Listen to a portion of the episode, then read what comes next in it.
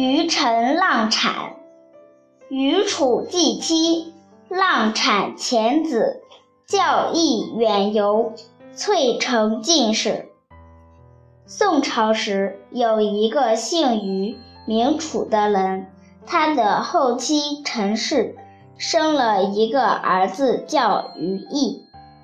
于义到了三岁的时候，于楚就亡故了。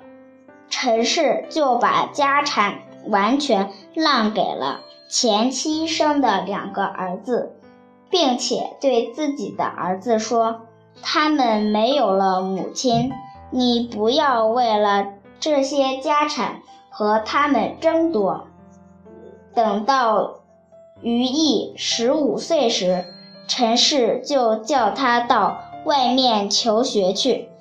这时候，陈氏非常穷苦，几乎连衣食也不够了。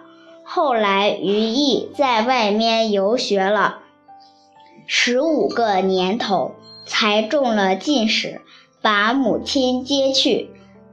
陈氏打听到丈夫前妻的两个儿子穷苦困顿，也把他们接了过来，一同住着。